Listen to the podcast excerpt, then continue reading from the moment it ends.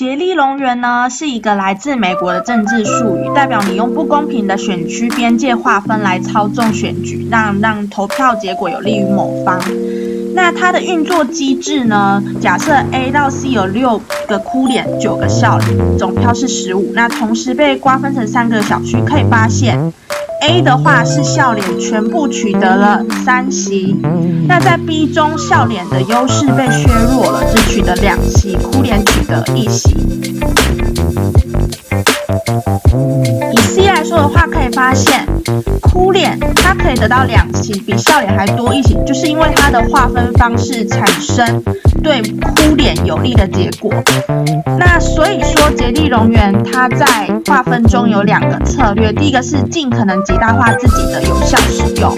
极小化对方票源的使用，也就是集中票源跟分散选票是它主要的手段。相关例子，以美国来说的话，嗯，其实美国有非常多的类似的例子。那以加利福尼亚州的来说的话，它曾经有一次就是，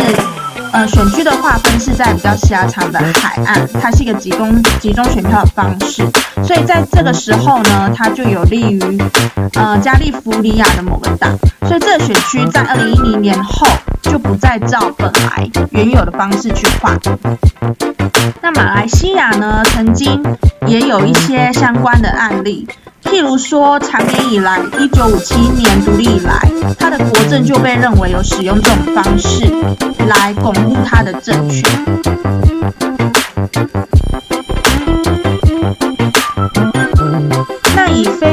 来说的话，它有一个省叫做南甘马林省，那这个省本来只有两个选区，后来重新被划成三个选区。它其实实际上是没有达到二十万人口的最低要求，所以这个做法它也被批评为竭力容忍，就是有关政党可以从中得益。来说呢，我们也是有类似的状况，譬如说民进党。在台南选区增六席，打破本来的一个界限。那国民党的票源从东区拆分边境两个选区，所以国民党也有这个状况。谢龙介也批评说，这个方式破坏了完整性跟公平性。那最后我们纳入的例子是香港，香港的特区政府也用了类似的手法，在区议会的选举中，那他尝试呢？呃，让一些议会有比较好的